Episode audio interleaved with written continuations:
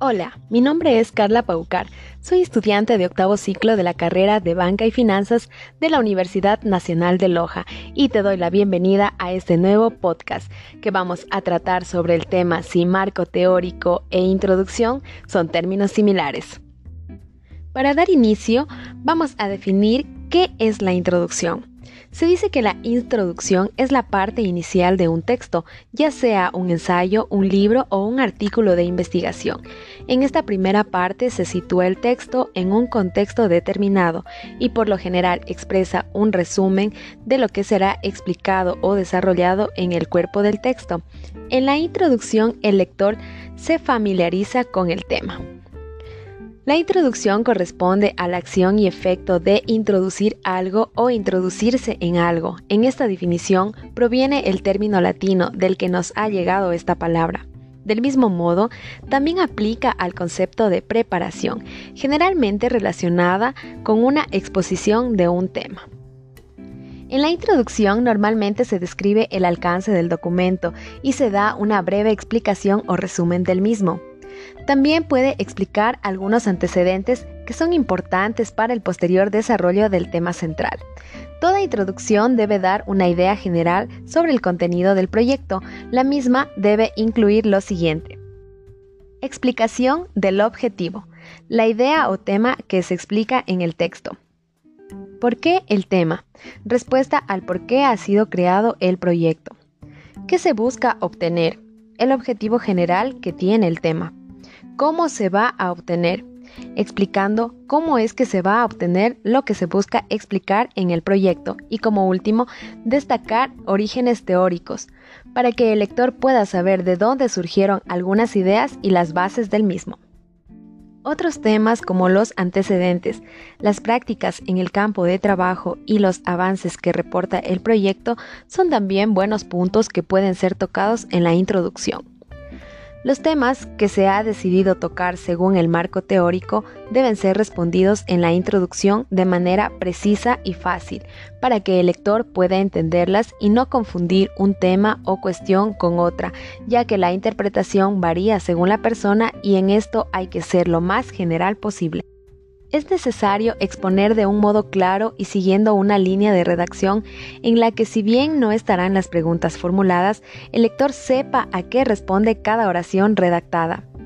A medida que se vaya preparando la introducción, se puede ir viendo cómo queda, ajustar el texto de la manera más conveniente y pulir detalles para que quede un contenido que sea legible para el tipo de personas al que se enfoca el proyecto, haciendo todas las revisiones y cambios que se necesiten con tal de lograr el resultado deseado.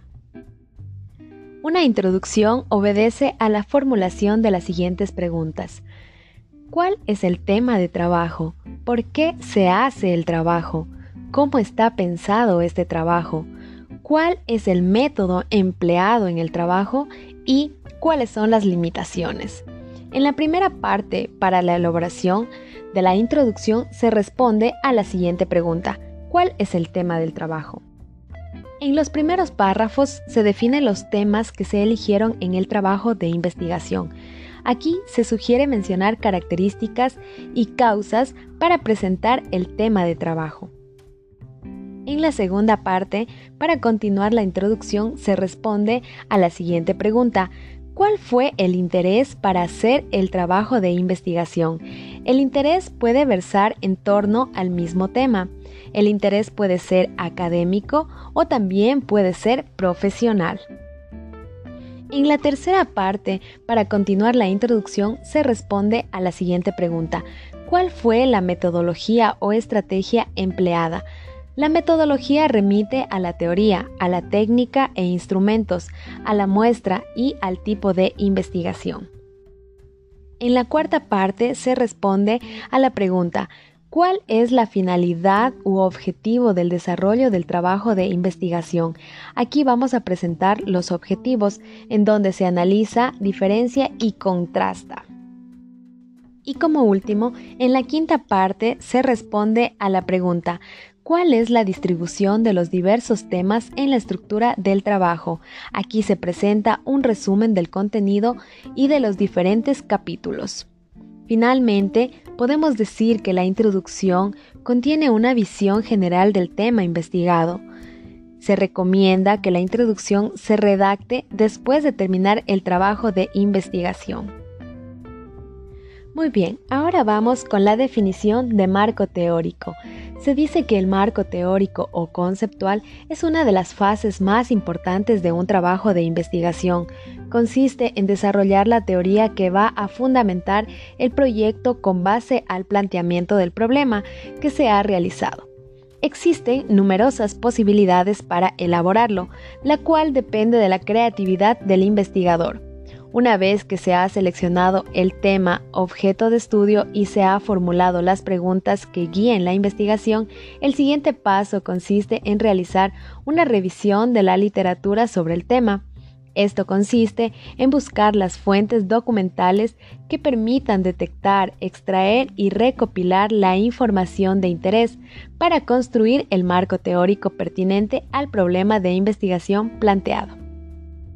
En la importancia del marco teórico, se dice que aporta el marco de referencia conceptual necesario para delimitar el problema, formular definiciones, fundamentar las hipótesis o las afirmaciones que más tarde tendrán que verificarse e interpretar los resultados de estudio.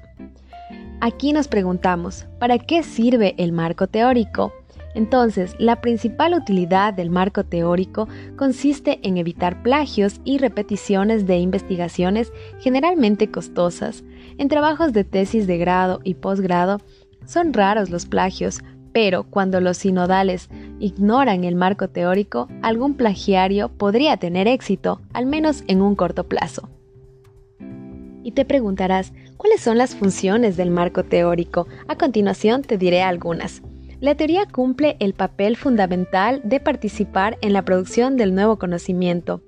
La teoría permite orientar tanto la investigación y el enfoque epistemológico que se sustenta como la formulación de preguntas y señala los hechos significativos que deben indagarse.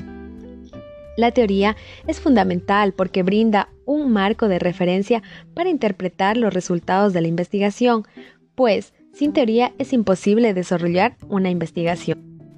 La teoría permite guiar al investigador para que mantenga su enfoque, es decir, que esté perfectamente centrado en su problema y que impida la desviación del planteamiento original. Y por último, la teoría facilita establecer afirmaciones que posteriormente se habrán de someter a la comprobación de la realidad en el trabajo de campo, proceso que ayuda en la inspiración de nuevas líneas y áreas de investigación. A continuación te voy a hablar de otras funciones del marco teórico. Ayuda a prevenir errores que han cometido en otros estudios. Orienta cómo habrá de realizarse el estudio guía al investigador para centrarse en el problema, documenta la necesidad de realizar el estudio, establece o no la hipótesis donde se someterán a prueba en la realidad. Existen nuevas áreas de investigación y provee un marco de referencia para interpretar los resultados de estudio. ¿Cómo es la estructuración o construcción del marco teórico? Muy bien, la construcción del marco teórico se refiere al análisis de teorías, investigaciones y antecedentes en general que se consideran válidos para el adecuado encuadre y fundamentación del trabajo de investigación.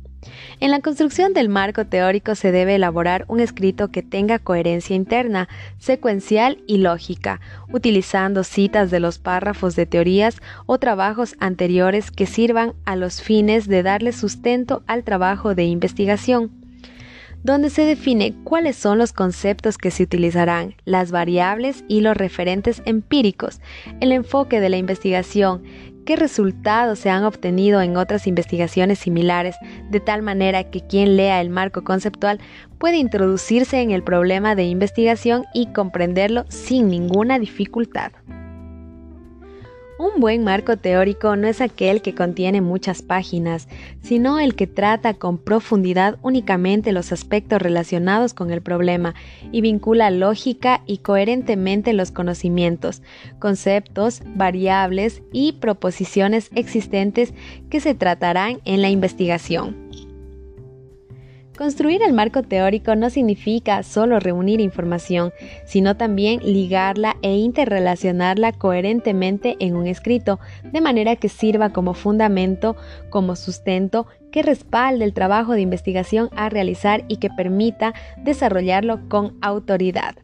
Entonces, hemos llegado a la conclusión de que marco teórico e introducción son términos totalmente distintos, dado que el propósito de la introducción es captar la atención del público y exponer de forma clara y concisa el objetivo de, tu investigación, mientras que el marco teórico comprende las teorías y trabajos de otros autores en los que te basas para respaldar tu investigación. Muchas gracias, eso ha sido todo por hoy y espero que puedan escuchar otro nuevo podcast.